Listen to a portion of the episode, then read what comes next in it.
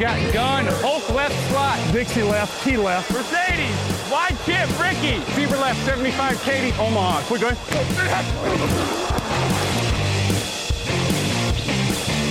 Last play of the game. Who's going to win it? Luck rolling out to the right. Dumps it up to Donnie Avery. Good!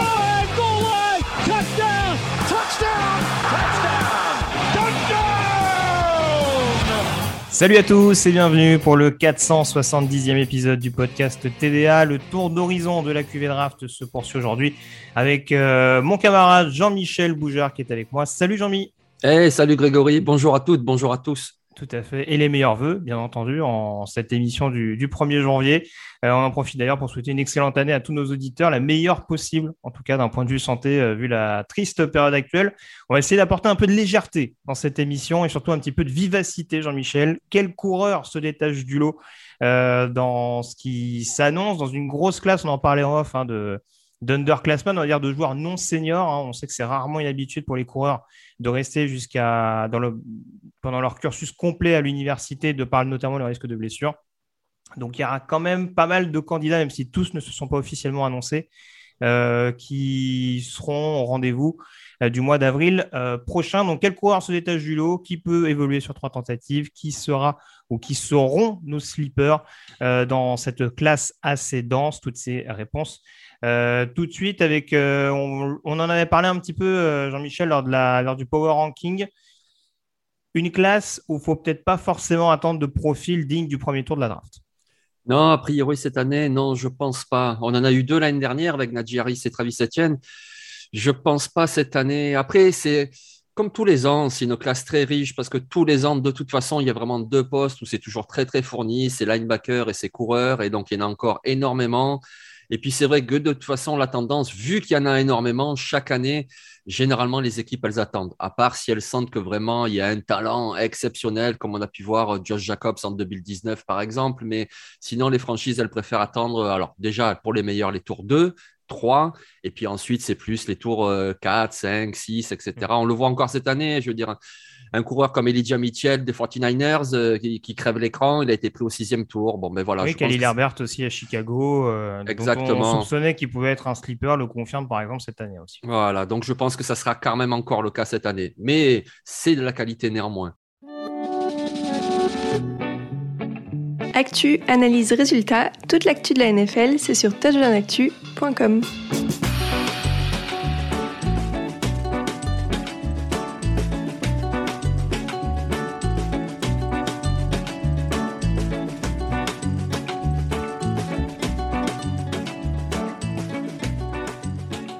va commencer du coup par euh, les deux premiers candidats. Alors, on va le dire, il n'y a pas forcément de chouchou à proprement parler, mais en tout cas, peut-être les deux profils qui apparaissent les plus complets à l'heure actuelle. Encore une fois, tout peut évoluer parce que ça reste extrêmement euh, resserré, homogène, comme je le disais tout à l'heure. On va commencer euh, par parler d'Isaiah Spiller, running back euh, de Texas A&M. Cette saison, du côté des Aggies, Isaiah Spiller, c'est 1011 yards et 6 touchdowns à la course, 189 yards et un touchdown à la réception. On va le préciser parce que c'est de plus en plus important aujourd'hui euh, en NFL. Quelle qualité tu lui vois, par exemple, à Isaiah Spiller et vers où tu vois sélectionner, par exemple?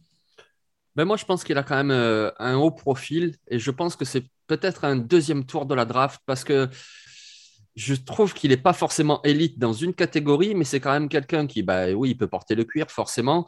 Il a fait deux saisons à plus de milliards. Sa saison freshman, il était à 946, donc quasiment un milliard aussi.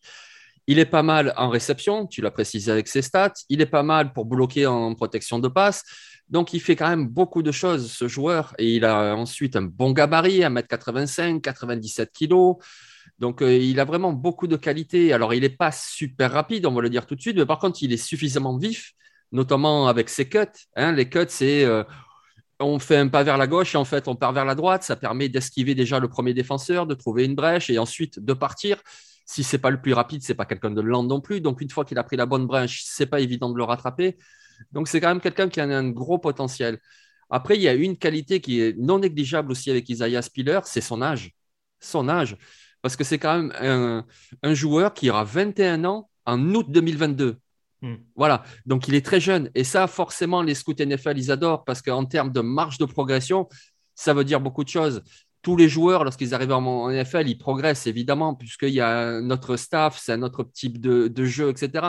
Mais lui, en plus, il est très, très jeune. Donc, tu te dis que déjà, il a fait trois saisons à milliards à chaque fois, ou quasiment, puisque la première, c'était 946, et il est très, très jeune. Donc, du coup, c'est quand même quelqu'un qui a beaucoup de potentiel et il se pourrait bien que ce soit le premier running back sélectionné lors de la draft 2022.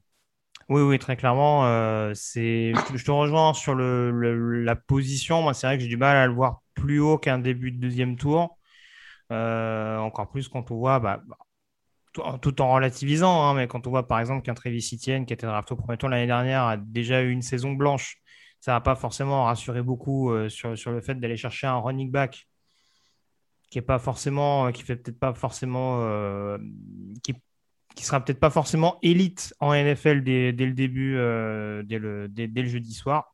Après, je te rejoins globalement sur, sur tout ce que tu dis. Et c'est vrai que c'est ce qui est intéressant, c'est que ça a été, ça a été le leader offensif de Texas A&M ces dernières saisons. notamment, alors c'est vrai qu'il y avait Kellen Mond il y a quelques saisons qui évolue désormais aux Vikings, qui euh, permettait d'avoir un jeu un peu plus aérien avant la saison 2021, mais en tout cas, globalement, il a souvent eu un rôle très très important euh, dans cette attaque de, Texas AM. Euh, et, voilà, et c'est vrai qu'il y a peu de choses qu'il ne sait pas faire, en l'occurrence, ou en tout cas où il aura besoin, en l'occurrence, d'apprendre. Et c'est vrai que c'est en, en, ce sens-là que ça paraît quand même de bon augure euh, cette sélection d'Azaya Spiller pour des, pour des équipes éventuellement intéressées. Donc, euh, profil en tout cas à surveiller de, de près. Euh, est-ce que c'est ton running back numéro un dans ta hiérarchie, juste pour savoir Alors, c'est pas mon préféré, mhm. mais par contre, je pense que ça peut être le numéro un si je me projette vers la draft. Je pense que ça peut être le numéro un pour ce qu'on vient de dire, c'est-à-dire qu'il sait faire un peu tout, il est très jeune, il a vraiment un profil très excitant. Je pense que ça peut être le premier choisi. Après, moi, si je suis euh, général manager, etc., c'est pas le coureur que je préfère. Euh, j'en prendrai peut-être d'autres qui sont un peu plus spécifiques, mais qui me plaisent davantage. Moi, ce que j'allais te dire, c'est, euh, je ne sais pas si c'est ton running back préféré en l'occurrence, mais moi, je trouve que l'avantage qu'il a par rapport à d'autres, c'est qu'il a peut-être pas, malgré sa production, était aussi lessivé que d'autres running backs. Enfin, lessivé dans le sens euh, surutilisé. On ne l'a pas surchargé, il ne fait pas 50 portées par match en caricaturant un petit peu. Et c'est là aussi où je me dis, c'est pour ça que je disais en introduction que d'un point de vue durabilité, c'est peut-être pas celui qui fait le plus peur. Après, euh, voilà, profil de running back, ça reste un profil de running back avec euh, les, inconvénients que ça comporte mais c'est aussi en ça que ça peut être un, profil intéressant à voir. Oui, mais justement, tu vois, c'est quelque chose dont je voulais parler un petit peu plus tard et on en parlera un petit peu plus tard parce que c'est mhm. important pour un running back, justement, le nombre de portées, etc. Et effectivement, il en a moins que d'autres et on va en parler. Oui, et ça peut jouer, c'est peut être un facteur, oui. Euh, le deuxième joueur de notre tier 1, euh, c'est un joueur qui a longtemps été en course pour le titre, euh, pour le trophée Iceman, hein, le titre de meilleur joueur universitaire de la saison 2021, ce qui n'est pas rien, puisqu'en l'occurrence, il avait changé d'équipe euh, entre la saison 2020 et 2021. C'est donc Kenneth Walker, the third running back euh, de Michigan State. Ses stats donc en 2021, c'est 1646 yards et 18 touchdowns au sol, 89 yards et un touchdown à la réception. Donc massivement utilisé en tant que running du côté de Michigan State. On rappelle qu'avant ça, il était notamment euh, il était dans le backfield offensif de Wake Forest pendant deux saisons, surtout amené à jouer plutôt en zone rouge, avec là aussi une grosse production en termes de touchdown. Je le disais, c'est peut-être pas un profil aussi polyvalent que Spiller, mais on a vu que c'était un joueur très très redoutable, notamment en termes de lecture de bloc. Oui, c'est ça, exactement. Ouais, ouais, ouais. Il a une bonne intelligence de jeu. Il sait être patient quand il le faut. Et puis, une fois qu'il a vu la brèche, il s'y engouffre. Alors, c'est pas le plus rapide non plus. Mais voilà, une fois qu'il est parti, c'est difficile de l'arrêter. Déjà parce qu'il a un bon gabarit. Il est quand même mm. bien costaud. Et donc, déjà, pour le stopper, c'est difficile. Et puis, oui, tu vois, il a commencé donc à Wake Forest. Et, euh, moi, un petit truc que je trouve marrant, c'est que sa première saison, donc freshman, il fait 579 yards. Et puis, sa seconde saison, il fait 579 yards. Ça, ça m'a fait rire, tu vois. Mais par contre, entre les deux saisons, la première, il avait signé 4 touchdowns au sol et puis la deuxième, il en signe 13. Donc déjà, il avait montré une belle marge de progression. Ensuite, il a voulu partir pour un programme un petit peu plus euh, relevé, histoire de vraiment montrer son niveau. En plus, le système avec Forest euh, lui, lui convenait pas vraiment. Il arrive à Michigan State et alors là, bon, ben voilà, premier match, premier jeu et il fait une course de 75 yards et il signe un touchdown. Et c'était le premier match contre Northwestern. Et il finit ce match avec 4 touchdowns et 260 yards. Enfin, d'entrée de jeu en 2021, il a donné le ton. Et c'est vrai, il était en course pour le Iceman. Il a été élu meilleur running back du niveau universitaire. C'est quand même quelqu'un de. C'est un sérieux client, quoi. Moi, je trouve qu'il a vraiment le profil du running back numéro un pour la NFL. Alors, certes, au niveau de tout ce qui est le jeu aérien, c'est pas vraiment un grand contributeur. En tout cas, on l'a pas vu dans ce domaine-là. Ça ne veut pas dire qu'il n'est pas capable, mais il n'a pas vraiment été testé. Mm. Mais par contre, il a tout le reste.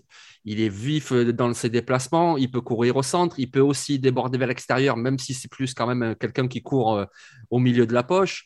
Il a vraiment tout ce qu'il faut.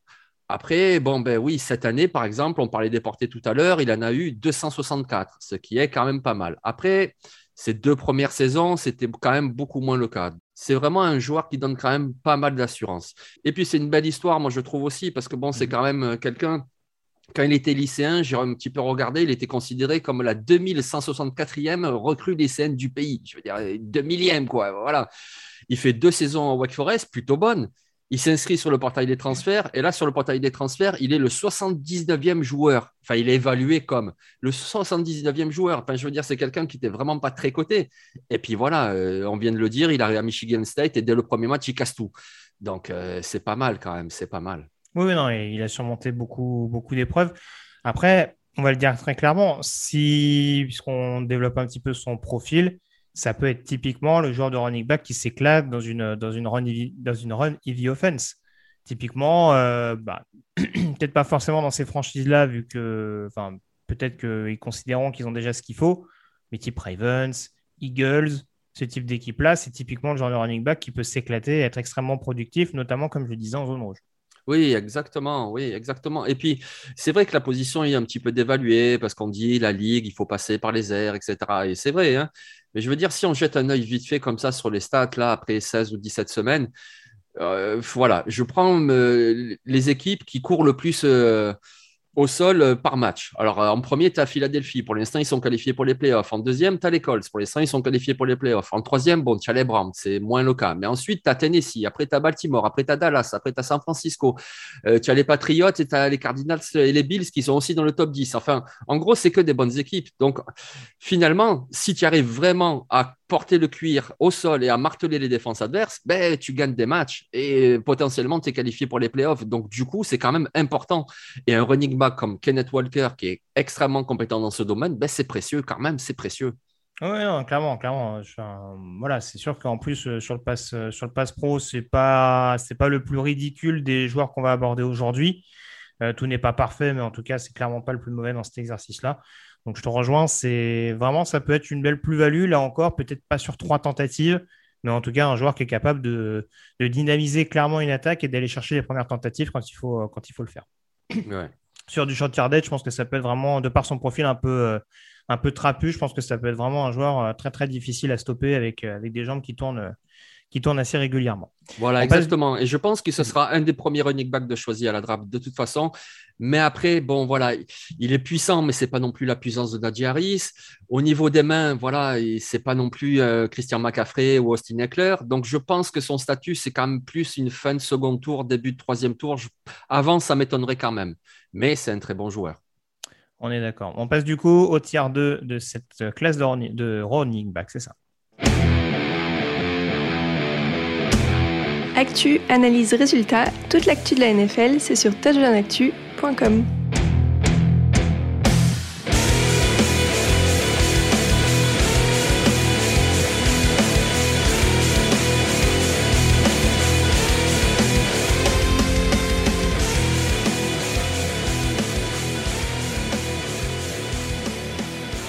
on passe à un profil très intéressant, celui de Brice Hall, running back d'Iowa State, avec là encore des chiffres assez étourdissants cette saison. 1472 euh, yards et 20 touchdowns au sol en 2021, avec 36 réceptions, 302 yards et 3 touchdowns à la réception. C'est un peu le contre-exemple que je prenais avec Isaiah Spiller. Il y a une production qui est indéniable pour Brice Hall. Est-ce qu'on ne l'a pas, à ton, à ton sens, un peu surexposé du côté des Cyclones ou est-ce que ça t'inquiète pas plus que ça? Ben non, voilà, tu devines tout en fait, Greg. Hein, voilà, hein. quand j'en parlais tout à l'heure, je disais on va en parler tout à l'heure, ben on en parle maintenant. Voilà, c'est Briciol. Et euh, alors quand je disais moi c'est pas mon running back préféré, Spiller, Walker, etc. Ben moi mon préféré c'est Briciol parce que je l'adore depuis sa saison de freshman, il est extraordinaire. Mais voilà, quand tu regardes ces trois saisons, il a 718 portées en trois saisons. Alors, on va donner un ordre de comparaison parce que sinon, 718, peut-être que ça ne veut rien dire. On a parlé d'Isaiah Spiller il y a cinq minutes. Spiller, qui lui aussi joue titulaire depuis trois saisons. Hein. il y a eu une blessure sa saison freshman, il est titulaire depuis trois saisons. Ben, Spiller, lui, en tout, il a eu 541 portées de ballon. Mm. Alors 541 à 718, il y a quand même une grosse différence. Donc du coup, moi j'aime beaucoup Hall, on va en parler un petit peu, mais c'est clair que sa première limite, c'est de se dire est-ce qu'il n'a pas déjà été surutilisé et est-ce qu'il n'est pas déjà cramé, comme on dit? Parce que le problème du running back, c'est que toutes les positions en NFL, ils prennent des chocs, il y a des risques de blessures, mais running back, je veux dire 718 portées, ça veut dire que 718 fois, il a été stoppé aussi. Enfin, pas 718 fois. Des fois, il est arrivé. Des fois, il est arrivé, il a marqué un touchdown, il n'a pas été touché. Ok, je veux bien, mais bon, c'est mm. quand même assez rare. On va dire une vingtaine de fois. Mais à chaque fois, il a été stoppé sinon. Et donc, il a pris des chocs, il a pris des coups, etc. Et donc, du coup, le gars, effectivement, il a été énormément utilisé. Et ça, forcément, c'est à prendre en compte quand on voit ben, la durée de vie d'un coureur en NFL. Forcément, euh, un joueur aussi utilisé déjà dès le collège, tu te dis que bon, forcément, il y a un petit risque. Ouais, c'est un profil un peu plus longiligne que, que Kenneth Walker, mais encore une fois, euh, c'est aussi ce qui lui permet d'avoir un petit peu plus de, vivacité. Euh, enfin, j'allais dire un, bon route runner, je ne sais pas si c'est vraiment comme ça que je peux l'exprimer. Enfin, en tout cas, c'est quelqu'un qui est capable de prendre des décisions assez rapidement dès la réception, enfin, qui a cette, vivacité entre le catch et l'aptitude à, à, réaliser des, des, yards après réception. Euh, et puis moi, ce que je trouve intéressant malgré tout dans le profil de Brice Hall, au-delà du fait qu'il peut être utilisé sur trois tentatives de par ce qu'on évoque et sa production à la, à la passe, c'est que globalement, et ça va pas être le cas pour tous les joueurs dont on va parler, d'un point de vue fumble, de par l'énorme euh, quota, on va dire, de portée que tu évoquais tout à l'heure, il n'y a que quatre fumbles en trois ans. C'est quasiment rien dans une attaque où il a été vraiment le dépositaire principal. Mais c'est ça aussi. C'est ça aussi. C'est les fumbles, mais aussi la production. Parce qu'on peut se dire, OK, c'est du football universitaire, c'est moins relevé. OK, c'est la conférence Big 12, c'est pas la meilleure, etc. Blablabla, blablabla, bla, Mais en fait, le gars, il vient de faire deux saisons à 1500 yards au sol, alors que c'était l'option numéro un d'Iowa State. Hmm. Ce qui veut dire que toutes les défenses qui ont joué contre cette euh, université avaient comme priorité, il faut stopper Brissiol. Et pourtant, ils l'ont pas stoppé. À chaque fois, il a fait 1500 yards. Je veux dire, c'est exceptionnel. Il a mis 21 touchdowns en 2020, il en a mis 20 en 2021. je veux dire, c'est énorme. C'est vraiment, ça pose là quand même ses qualités, alors qu'il est hyper surveillé. C'est pas le plus rapide, mais il a une bonne vision, il a de la puissance, il sait aussi courir pour le rattraper, c'est difficile. Pour le mettre au sol, c'est difficile quelque part, c'est un petit peu un Nick Chubb qui n'est pas le plus rapide, mais vas-y, une fois qu'il a pris la brèche, euh, essaye de l'arrêter, c'est pas évident. Mhm. Moi, j'aime beaucoup Brissiol. Il a été beaucoup utilisé, mais franchement, c'est quand même un running back euh, numéro un. Il sera numéro un en NFL. Combien d'années? Je ne sais pas, mais il sera running back numéro un en NFL. Je l'avais plutôt fin deuxième tour. Pour toi, ça correspond à peu près? Ouais, ça correspond à ça parce que voilà, la position un peu dévaluée. Et puis, comme on l'a dit en introduction, il y a tellement de bons running backs que c'est aussi pour ça que les franchises attendent.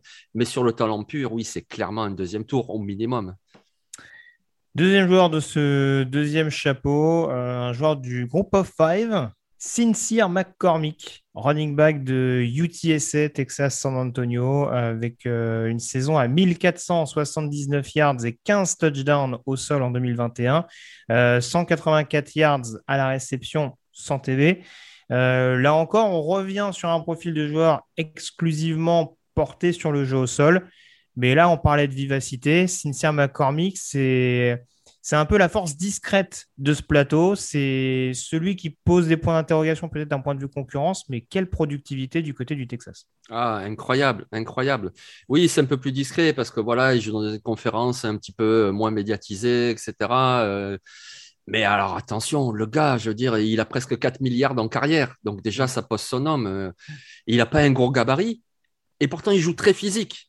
C'est-à-dire qu'il n'a pas peur d'aller au contact, il n'y a pas de problème. Alors, il les évite la plupart du temps, il est assez vif, il aussi il a des cuts, etc. Mais quand il faut baisser l'épaule et aller au contact, il y va.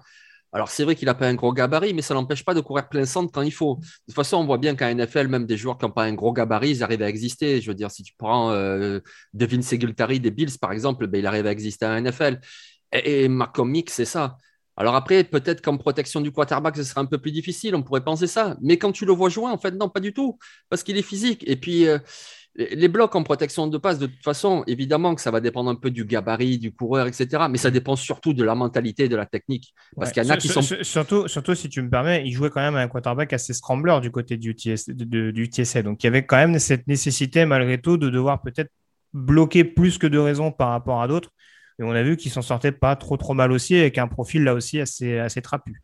Exactement, parce que surtout, lui, il a la mentalité, il n'y a pas de problème, il y va, il faut bloquer, il va bloquer. Alors qu'on voit qu'il y a des running backs qui font un petit peu semblant des fois, tu vois, ils jettent un petit peu les mains, mais oh, le mec, il est passé, ah, excuse-moi, mais non. McCormick, lui, il y va, il n'y a pas de problème là-dessus. Après, avec Bresciol, on parlait de surutilisation, j'ai évoqué ses 718 portées, McCormick, c'est 725. Et ouais. ouais, Donc là aussi, il peut se poser cette question-là. Je suis d'accord avec toi. Mais on voit encore une fois que c'est assez propre, pas de fumble cette saison, euh, pas le moindre drop, je crois. Je crois qu'il a, complété toutes, les passes qui ont été adressées euh, du côté de Texas San Antonio. Il a eu un gros impact, tu l'as dit, dans une équipe qui a remporté sa conférence aussi. Donc, euh, même si ça reste à relativiser par rapport à des grosses échéances qu'on joue à Alabama ou ce genre de gros programme, c'est un joueur qui sait répondre présent quand, il y a besoin de lui. Et puis, moi, ce que je trouve intéressant, c'est cette pointe de vitesse qu'il est capable mm. d'avoir, cette explosivité vraiment, dès qu'il a passé le premier rideau, ça peut être vraiment un, un, home run player euh, assez, assez déroutant. Et voilà, mais je te rejoins totalement. La durabilité, euh, là, clairement, ça, pose là aussi, bien entendu, une question. Et euh, voilà, si tu prends en compte, en compte pardon, et son temps d'adaptation potentiel et la durabilité derrière, oui, ça peut forcément être un profil qui va peut-être le faire descendre, aller peut-être en, début de troisième tour dans ces eaux-là, en tout cas. Euh, de par la classe assez vaste qu'on évoquait tout à l'heure. Mhm. Euh, on passe du coup au dernier joueur de ce deuxième tiers et on va parler d'une équipe indépendante, l'équipe de Brigham Young, euh, puisqu'il y a un running back qui sévit assez massivement, enfin assez nettement, je vais faire des phrases en français, c'est mieux, depuis maintenant deux saisons. Tyler Algier, 1606 yards et 23 touchdowns au sol cette saison pour BYU, 28 euh, réceptions et 199 yards à la réception. Là encore, euh, quasiment que de la course. En tout cas, le gros échantillon qu'on en a, c'est beaucoup de courses. Mais je parlais de joueurs capables d'apporter de la vitesse et de l'explosivité sur le deuxième rideau. On est clairement sur ce profil-là avec Taylor Alger. Oui, c'est ça, exactement. Ouais, Et puis de la puissance aussi. Et de la puissance. C'est un joueur qui fait bon seulement 1m80, enfin seulement, c'est déjà bien, hein, surtout pour un coureur. Mais il fait 100 kilos. Certains ne font pas cette taille-là. Non, ouais. je parle en connaissance de cause. Pardon, vas-y, je laisse penser. Il fait 100 kilos. 100 kilos de muscles. Je veux dire, euh, voilà, épaule baissée, plaquage cassé. D'ailleurs, il en a cassé je ne sais pas combien un bon plaquages. Hein. Ah ouais. il y a un côté Lishon McCoy, non? Euh, ouais, pourquoi pas. oui, c'est vrai. Peut-être pas, peut pas d'un point de vue réception, mais d'un point de vue gabarit, je trouve en tout cas qu'il y, y a, quelques similitudes. Réception, c'est sûr que non. Enfin, c'est sûr que non. Il a été très peu utilisé dans ce domaine-là. Donc, du hmm. coup, on ne va pas le condamner. Peut-être qu'il sera capable de le faire, mais c'est vrai qu'on l'a très peu vu dans ce domaine. Il a mis un touchdown en réception en quatre saisons, enfin en quatre saisons, en trois où il a vraiment beaucoup joué. Donc, c'est quand même très, très peu. Mais, euh, mais par contre, ouais, ouais, ouais, il a des bons cuts. Et, et puis, c'est vrai, moi, j'ai parlé de sa puissance, mais c'est pas juste euh, un bourrin qui va courir au milieu, parce que voilà, comme tu l'as évoqué toi, il est aussi explosif. Il est capable de, de faire des cuts, il est capable de prendre une brèche, il est capable de s'échapper, il est capable de se rediriger c'est même impressionnant de voir des joueurs avec ce gabarit-là. Alors, au bout de quelques années, on n'est même plus étonné de voir euh, ces, gars-là qui sont énormes et les voir comment ils courent, comment ils sont athlétiques. C'est incroyable.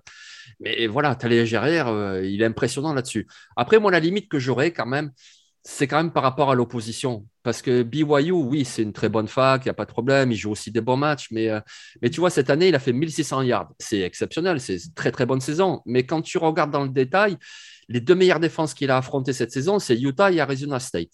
Voilà, c'est deux très bonnes défenses. Le reste, franchement, ce n'était pas extraordinaire. Alors, il a fait 102 yards face à Utah, mais il n'a pas marqué de touchdown. Il a mis un touchdown face à Arizona State, mais il a fait seulement 69 yards. Alors après, c'est sûr, il a fait des grosses paires face à Utah State, Virginia, UAB, etc.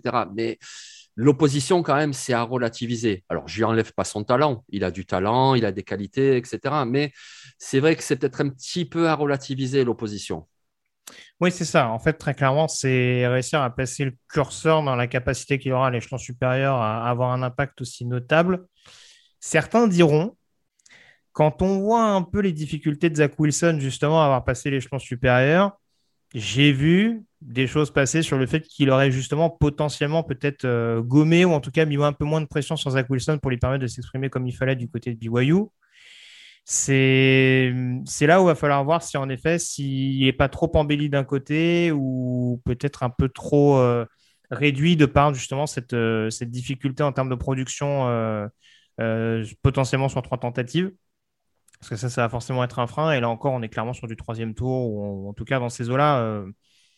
Euh, tu, es d'accord avec ça ou peut-être un peu plus bas encore? Ouais, même un peu plus bas, je pense. Mais c'est même pas euh, une remise en question du joueur, c'est plus euh, ben, parce qu'il y a beaucoup de joueurs, je l'ai déjà mhm. dit. Et puis c'est aussi parce que voilà, en NFL, à part vraiment deux, trois équipes, style les Browns avec Chubb, style les Titans quand il y a Derek Henry qui n'est pas blessé, mais sinon tout le monde utilise un comité. Donc du coup, vu que tu utilises un comité, tu vas pas prendre un running back dans les deux ou trois premiers tours. On parle de coureurs, c'est vraiment tout le monde utilise un comité. C'est pas comme quand on va parler de cornerback où vraiment euh, tu vas prendre un joueur, c'est ton numéro un ou même au pire le numéro deux, mais c'est très très important. Il va jouer tous les snaps, etc. Si tu prends ta gérir, même au quatrième ou voire au cinquième tour, bon allez, disons quatrième tour, mais de toute façon tu le mettras dans un comité. Donc euh, c'est pour ça aussi que tu le prends pas plus tôt que ça, je pense. Très bien. Bah, écoute, on a fait tout en tout cas sur ce deuxième chapeau. On enchaîne avec euh, le tiers 3 de cette classe de running. Hey, Kurt Warner here. Hi to everybody at the Touchdown Podcast.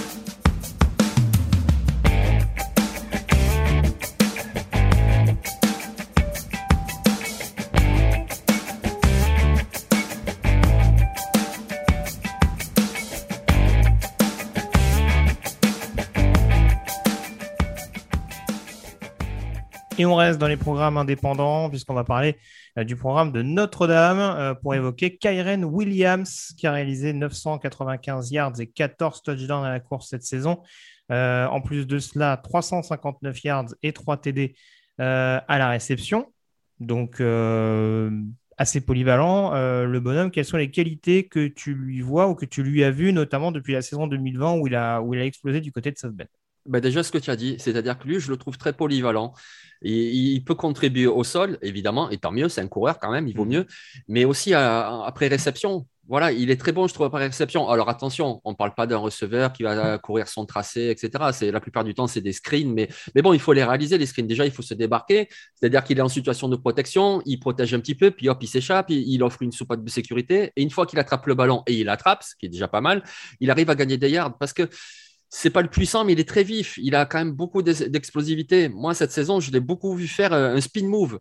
Et souvent, il fait un spin move, papa, il s'échappe, etc. C'est vraiment quelqu'un qui a des changements d'appui déroutants et qui arrive ensuite à s'échapper et, à, percher les défenseurs qui n'arrivent pas à le rattraper. Donc, euh, je trouve que c'est quelqu'un de très intéressant. Alors, si une franchise cherche vraiment un coureur numéro un qui va prendre la majorité des portées pour le jeu au sol, pour marteler, c'est pas Kyan Williams. Mais mm. par contre, si une franchise a déjà ce type-là de coureur un peu costaud et qu'elle veut un complément, quelqu'un qui est un peu plus polyvalent, un petit peu plus explosif et qui apporte un petit peu plus à la passe, alors, alors, oui, là, c'est un très, très bon joueur.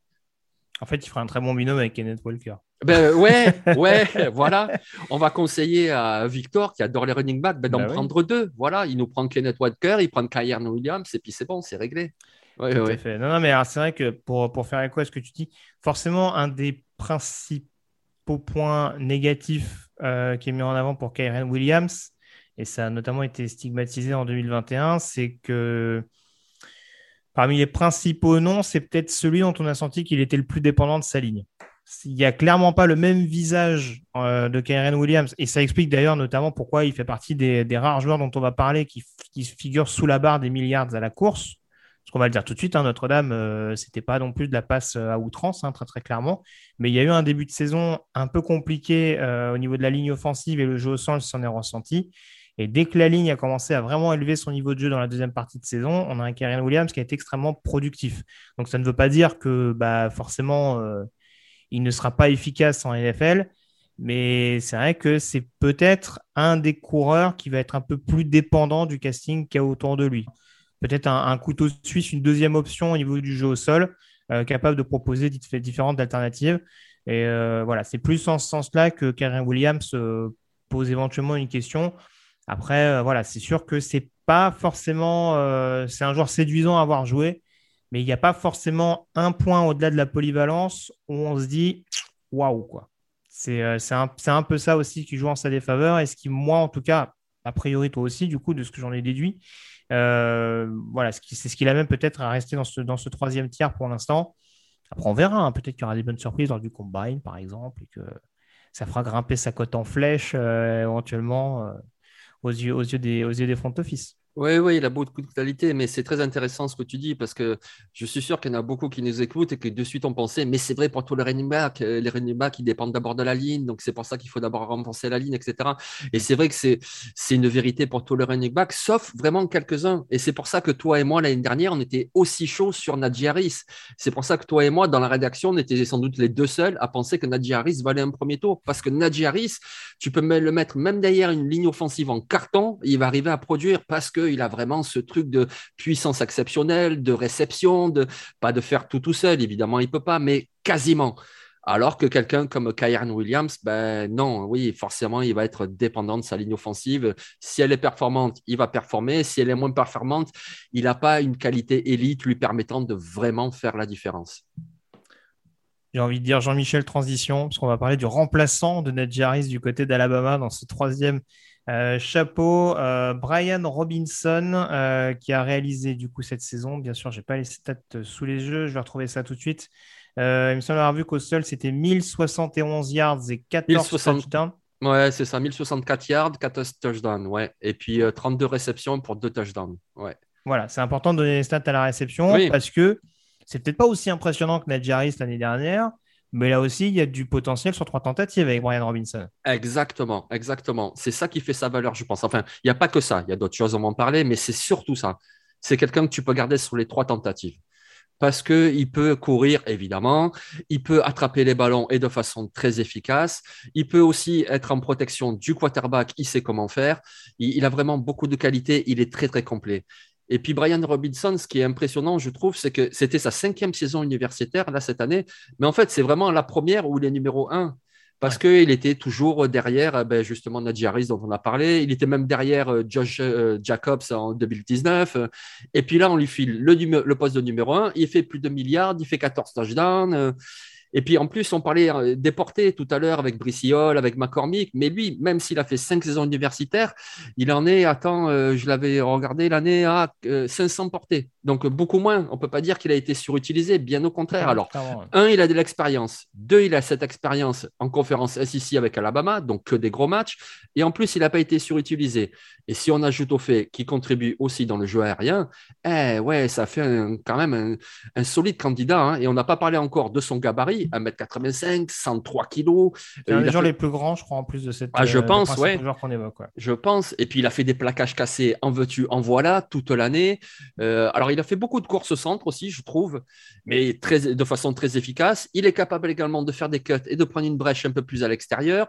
Dans les petits espaces, c'est marrant parce que tu parles de son gabarit, il est grand et tout, mais on dirait qu'il est tout petit. Il arrive à se, faire tout maigre et hop, il se faufile, il passe. Et, il, est impressionnant. Hein. Alors il paye pas de mine parce que c'est pas l'option numéro 1 à Alabama, ça passe surtout par la passe, etc. Machin. Mais c'est quand même un joueur très précieux et je serais pas étonné que ce soit un de ceux dont on évoque aujourd'hui qui dure le plus longtemps à NFL. Il a de l'expérience, il sait tout faire et je pense que ça va être vraiment un joueur solide. Bah, alors, euh, moi, très clairement, je ne pense pas qu'il montera aussi haut parce qu'il n'y a peut-être pas cette, euh, cette vivacité qu'avait le joueur intéressé. Mais sur certains aspects, il me rappelle un peu Clyde Edwards Zeller à LSU, qui avait longtemps été barré en backup euh, justement du côté de Louisiana State, qui était clairement pas la meilleure option dans l'attaque ultra aérienne de, Joe Burrow et, du LSU champion national en 2019. Et pourtant, on avait vu de par sa capacité à être efficace à la réception, de par sa capacité à savoir bloquer, en gros, tout simplement de par sa capacité à savoir tout bien faire, avec peut-être un peu plus de vivacité. Mais là aussi, j'en reviens à ce fameux euh, combine où, euh, où les qualités athlétiques seront vraiment euh, épiées de près chez le running back du Crimson Tide. Mais il y, a il y a clairement cette capacité. Et moi, pour moi, ça reste quand même dans la catégorie peut-être troisième, quatrième tour à l'heure actuelle de par le niveau qu'il y a globalement. Mais je ne dis pas que ce n'est pas un joueur qui peut monter au deuxième, par exemple, s'il arrive à marquer des points pendant un processus draft, de par, en effet, toutes ces différentes capacités et cette aptitude à s'être révélée, certes sur le tard, mais en tout cas à s'être révélée précieux dans de nombreux domaines. Oui, ouais, exactement. On n'est jamais à l'abri d'une surprise. De toute façon, la draft, hein, il y a une franchise qui peut tomber amoureux de lui parce qu'elle lui trouve toutes les qualités qu'il faut pour leur on système. que Rachid Penny a été premier tour de draft. Alors, je ne vais pas être méchant parce qu'il est plus productif maintenant, mais euh, on a vu que ça n'a pas, ça pas été concrétisé tout de suite, tout de suite. Quoi. Non, c'est clair. Non, ça, ouais. bon, alors, blague mise à part, parce que franchement, c'était une blague. Hein, mais bon, bref. Tu, tu vois, l'année dernière, par exemple, j'étais surpris de voir très serment pris au troisième tour. Moi, je l'attendais quand même plus bas, même si on l'avait vu à l'université, etc. Mais je l'attendais plus bas. On n'est pas à l'abri qu'une franchise. Euh, en avril 2022 se disent ben, Brian Robinson, avec toutes les qualités qu'il a dans notre système, ça fera vraiment l'affaire et donc on peut le prendre au troisième ou en fin de deuxième. Oui, c'est possible. On termine avec le dernier joueur du tier 3 et là je sais qu'on n'est pas forcément d'accord. Il va y avoir du débat, il va y avoir du clash, il va y avoir du buzz. Je pense qu'on peut le dire tout de suite. Mais euh, voilà, alors je l'avais rajouté dans mon top 3.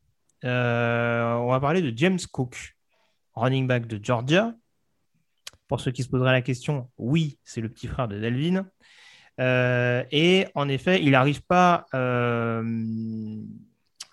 il pas à la draft avec euh, les mêmes références en termes de production que son frère. C'est pas du tout le même profil. Enfin, Dalvin Cook avait un profil très complet en sortie de Florida State, entendons-nous bien, mais c'était beaucoup plus axé sur, sur du jeu au sol un peu plus massif. Alors que là, du côté de James Cook, on est vraiment sur un profil très couteau suisse, alors que paradoxalement, les stats ne se ressentent pas forcément par rapport à d'autres. Cette saison, c'est 619 yards et 7 touchdowns à la course et 157 yards et 3 touchdowns à la réception. Je vais commencer par nuancer mon propos parce que du coup, je suis un peu, euh, me fais un peu l'avocat du, joueur en question, en, exagérant un peu, parce que je pense que tu n'as rien contre lui, mais c'est juste que tu n'es pas aussi emballé que moi.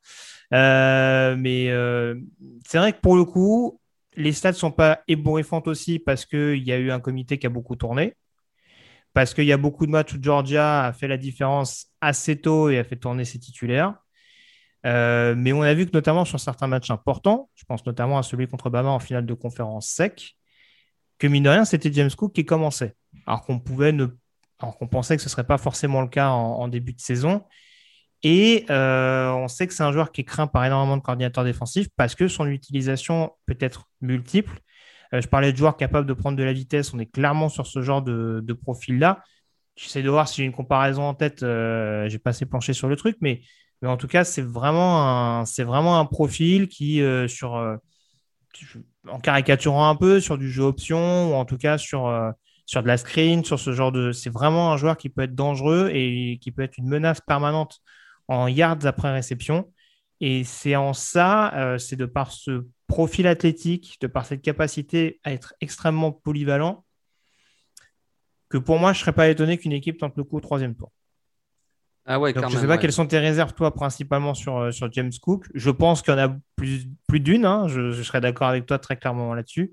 Mais moi, c'est ce qui m'incite à le considérer, en tout cas dans un premier temps, et à réitérer le fameux le combine jouera un grand rôle, encore plus pour lui, parce que je pense qu'il y a moyen qu'il fasse tourner les têtes euh, du côté d'Indianapolis. Oui, c'est sûr, il est rapide, il est très vif, il prend de la vitesse après réception, parce que c'est quand même un coureur qui est beaucoup utilisé euh, à la passe, enfin mhm. beaucoup. Dans les stats, finalement, pas, tellement, euh, pas tant que ça, hein, mais euh, dans les matchs importants, il est aussi utilisé à la passe. Il y a un spectre, en tout cas. On se dit, attention, il peut être utilisé dans ce domaine-là. Oui, et puis de toute façon, les, stats, elles ne disent pas tout. Hein. C'est pour ça qu'il faut regarder les matchs et pas juste les stats. C'est que de toute façon, quand tu auras Georgia, les trois quarts du temps, ça court. Donc, du coup, ça lance pas. donc, si tu lances pas, il ne peut pas attraper les ballons, ça c'est clair. Mais il, on voit très bien qu'il a ce profil-là, qu'il a cette capacité-là. Donc, du coup, c'est vrai qu'il est intéressant pour euh, la vitesse, pour euh, la polyvalence. Après, je trouve qu'il n'a pas non plus un gabarit exceptionnel. Je trouve pas non plus qu'il a une vitesse supersonique. En fait, je ne trouve rien d'exceptionnel. C'est ça le truc, en fait. C'est pas que je l'aime pas. Je l'aime bien, ce joueur, mais je suis peut-être pas aussi haut que ça. Mais bon, comme on disait tout à l'heure, les équipes NFL, elles utilisent, des comités. Et on le voyait bien à Georgia, puisqu'il y avait déjà euh, quatre running backs. Il y avait surtout du Zamir White, il y avait aussi les costauds McIntosh, Milton, etc. Et donc, lui, il était utilisé dans un comité. Donc, euh, là aussi, c'est toujours pareil. Une franchise NFL peut se dire ben, j'en ai déjà un, voire deux qui sont bien costauds. Je prends lui en troisième et ça va cliquer. Surtout si tu as un bon quarterback, un peu intelligent, qui arrive à faire des bonnes passes, qui est plutôt précis. Ça peut faire quelque chose de très bien en NFL. Après, profil pur, talent pur, il est bon, évidemment qu'il est bon. Mais voilà, je ne trouve pas exceptionnel. Après, on a parlé aussi beaucoup de la surutilisation. Ben, lui, c'est l'inverse. Quand tu rates ses portées, il en a 200 euh, et quelques en, quatre saisons. Donc, du coup, on pourra dire qu'il est frais. Alors après, ben oui, on verra au combine ce que ça peut donner. Et je pense que justement, les ateliers de réception seront très importants pour lui. Si encore il confirme qu'il a vraiment des mains fiables, solides, etc., évidemment, ça fera grimper sa cote. Très clairement. on, attendra, on attendra en tout cas de voir ça. Bon, il surfe toujours aux alentours du troisième, quatrième tour aussi. Hein. Je pense que c'est un petit peu plus bas que Marianne Robinson, entendons-nous bien. Oui, et puis je dis ça, je veux dire, on va quand même préciser aux, aux auditeurs que là, aujourd'hui, on est jeudi 30 décembre quand vous écouterez ce podcast, c'est pas avant le samedi 1er janvier. Et puis euh, la veille, il y aura eu les demi-finales des playoffs. Et ça se trouve, euh, contre Michigan, il aurait été fantastique, extraordinaire. Et là, je passerai pour un imbécile parce que voilà, James Cook, il aura tout cassé. Et c'est pas que je l'aime pas. Moi, je l'aime bien dans un comité, je l'aime bien. C'est juste que bon, quand même, quand on parle. relativisé par rapport à la classe. Ouais, et puis quand on parle de, de podcast par position, on essaie quand même de voir ceux qui seront quand même des numéros 1, des vrais numéros 1. Et pour moi, je le vois pas comme ça. Donc, euh, c'est juste par rapport à ça. Sinon, c'est un très bon joueur, il n'y a pas de problème. J'entends bien. On termine en tout cas avec les sleepers. On en a retenu deux. On va rester d'ailleurs dans la conférence sec euh, pour aborder le premier, puisqu'il s'agit d'un running back de Missouri, Tyler Beatty, 1612 euh, yards et 14 touchdowns à la course euh, cette saison, 330 yards et 4 touchdowns à la réception. Là aussi, on, est sur du running back extrêmement productif dans de nombreux domaines, remplaçant d'ailleurs de Larry Roundtree hein, cette saison qu'on a pu évoluer, euh, qu'on a pu voir évoluer pardon, du côté des Chargers euh, cette année. Qu'est-ce qui te plaît le plus dans ce profil de, de Tyler Beatty Il y a beaucoup de choses qui me plaisent chez lui. Et euh, bon, déjà, on va parler de ce joueur parce que j'avais aussi envie de faire un petit clin d'œil comme ça à Morgan Lagrey du podcast The Blue Pedant qui aime beaucoup ce joueur. Et il a du coup, il a du coup, parce que Tyler Badi, tu vois, tu l'as dit, tu as parlé de ses réceptions, de ses 4 touchdowns. Mais si je reste sur les stats, moi, j'avais envie surtout de dire qu'en 2021, il a eu 54 réceptions. 54. Voilà, il n'y a, a, pas mieux. On parlait il y a deux secondes de James Cook, lui, il en a eu 21 ben lui, c'est 54. Donc, c'est vraiment un facteur dans le jeu aérien. Et ça, en NFL, c'est très, très important. Alors, en plus, ben il a fait 1600 yards cette année parce qu'enfin, il était numéro un. On parlait aussi un peu plus tôt de est-ce qu'il n'a pas été trop surutilisé? Ben, Tu l'as dit. Il était numéro 2 jusqu'à présent de l'arrêt Roundtree. Donc, c'était surtout Roundtree qui était utilisé. Donc, il a juste vraiment que cette année où il a eu beaucoup de portée. Donc, il est frais. Il apporte en réception. Il apporte à la course. Il n'est pas très grand, mais il a un physique compact c'est pas le même joueur, mais quelque part, ça peut rappeler aussi un Michael Carter qu'on commence à voir émerger avec les Jets. Mhm. C'est ce type-là de joueur qui est quand même très vif dans les petits espaces. Et puis, il joue en conférence SEC et il joue en conférence SEC avec Missouri. Donc, c'est-à-dire qu'il n'avait pas du tout le meilleur quarterback, pas du tout la meilleure ligne offensive, et il affrontait des grosses défenses. Et pourtant, il a fait 1600 yards, 14 touchdowns au sol, des touchdowns dans la réception, en veux-tu, en voilà. Donc, c'est vraiment un joueur très, très précieux. Ah oui, ça, il, peut tout faire. Il, était même préposé au, retour d'engagement ces trois premières saisons. Donc, tu peux l'utiliser là aussi. Donc, pour moi, Tyler Badi, si je voulais en parler, c'est qu'il a vraiment le profil, je trouve, de la bonne pioche. C'est-à-dire que le joueur qui, à la fin de la saison NFL 2022, on se dira Ah, oh, mais telle équipe, ils ont vraiment euh, assuré à la draft en prenant ce joueur au quatrième ou euh, fin de quatrième tour, début de cinquième. Ils ont vraiment eu un style, ce qu'on appelle un vol, c'est-à-dire qu'ils l'ont pris très très tard et pourtant le joueur a fait une saison NFL exceptionnelle et je pense qu'il pourra faire ça. Alors il pourra faire ça surtout dans un comité, il faudra quand même qu'il soit aligné aussi avec un coureur plus costaud, mais il sait faire tellement de choses, que ce soit en vivacité dans ses courses, que ce soit dans le domaine aérien, que pour moi c'est la bonne pioche pour la prochaine draft. Oui, pas grand-chose à rajouter sur ce que tu as dit. Ouais, peut-être quelques petits points d'interrogation, à mon sens, en tout cas sur quelques rencontres que j'ai vues, peut-être sur le bloc. Euh, mais c'est encore une fois dans le sens où c'est pas le meilleur de ceux qu'on a abordés. Ça ne veut pas dire que euh, c'est forcément, euh, rédhibitoire. Et oui, je ne sais pas où je l'enverrai, mais là encore, si on dévalue un petit peu la position du poste de running back, ça peut être une bonne affaire, peut-être aux alentours du 5-6e. Peut-être oui. le 6e d'ailleurs, je pense. Euh, ouais, ouais, ouais. Il y, a, deux écoles. non, mais, mais, c'est surtout sa production à la passe. Parce que moi, de tous, les, de tous ceux qu'on a évoqués, il y en a plusieurs qui sont compétents en réception, mais je trouve que c'est le meilleur de tous. Quoi. Et je ne parle pas seulement de ses stats. Quand tu le vois jouer, tu vois que vraiment, il est très fiable dans ce domaine-là. Donc, vu que c'est très, très précieux, tu vois, tu parlais de. Et puis, c'est un joueur intense, hein, malgré tout. Tu, ah oui. Tu, le ressens dans son jeu. Oui, oui, oui. Donc c'est pour ça que cet apport-là, ça peut même le faire partir avant. Alors attention, je ne parle pas d'un top 50, je parle même pas de. Mais peut-être même un quatrième tour, parce que vraiment, cet atout-là, c'est tellement précieux que, que ça peut. Ça peut. Donc euh, oui, après, c'est toujours difficile, de toute façon, même quasiment impossible de déterminer. Lui, ça sera un troisième, lui, un quatrième tour, on ne sait pas vraiment. Mais... Oui, c'est du ressenti de toute façon. On rappelle qu'on a déjà vu des kickers sélectionnés au premier tour. Hein, euh, oui, mais c'était un kicker excellent. Oui, oui, oui. On ne donnera pas le nom. Il y a eu des punters aussi draft au, deuxième.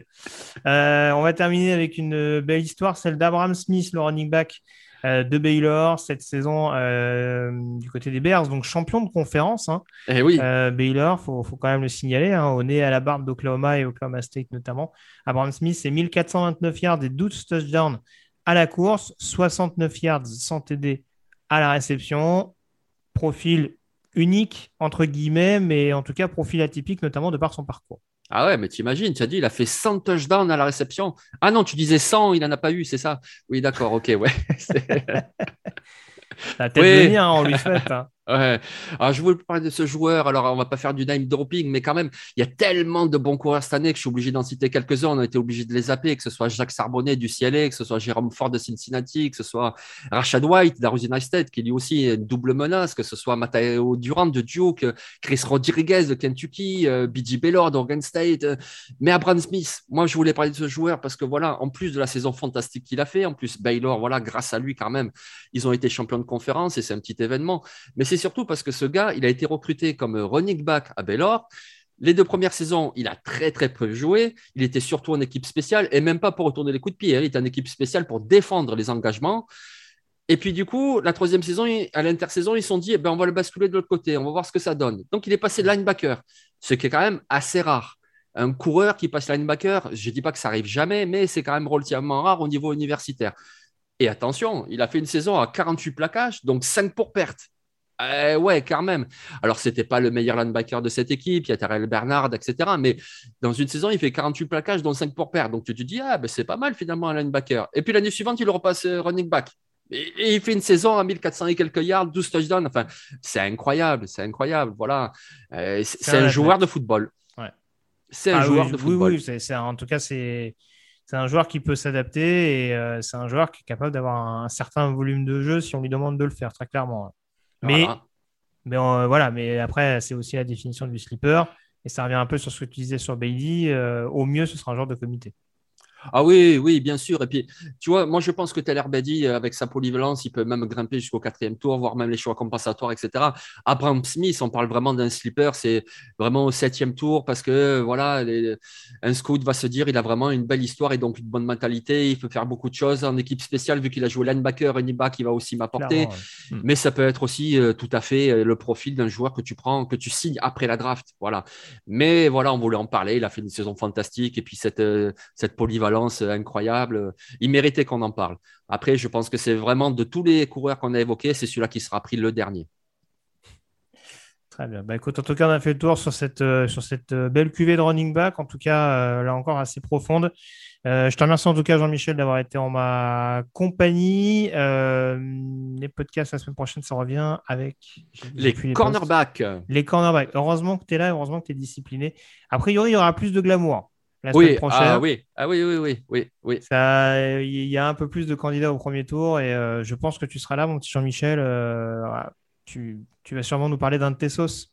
Euh, voilà, exactement. Mm. Ouais, ouais, ouais. On n'est pas dans la sauce avec les running backs parce que là, il y en a quelques zones de bons. Ouais, ouais, ouais. J'en doute pas, j'en doute pas. Il y, aura, pas mal de choses à aborder en l'occurrence. Merci encore d'avoir été en, en ma compagnie. On, puis euh, on se donne rendez-vous donc très rapidement. Vous retrouvez notamment le prochain podcast euh, TDA consacré au débrief euh, de la 17e semaine de saison régulière. Pour les réseaux sociaux et Twitter notamment, Zappa13009 pour le camarade Jean-Michel, Yellow Radio ça pour moi-même. Toute l'actualité de la NFL, c'est sur touchdownactu.com.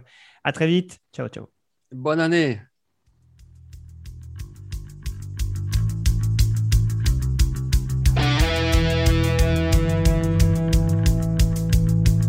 Actu, analyse, résultat, toute l'actu de la NFL, c'est sur touchdownactu.com.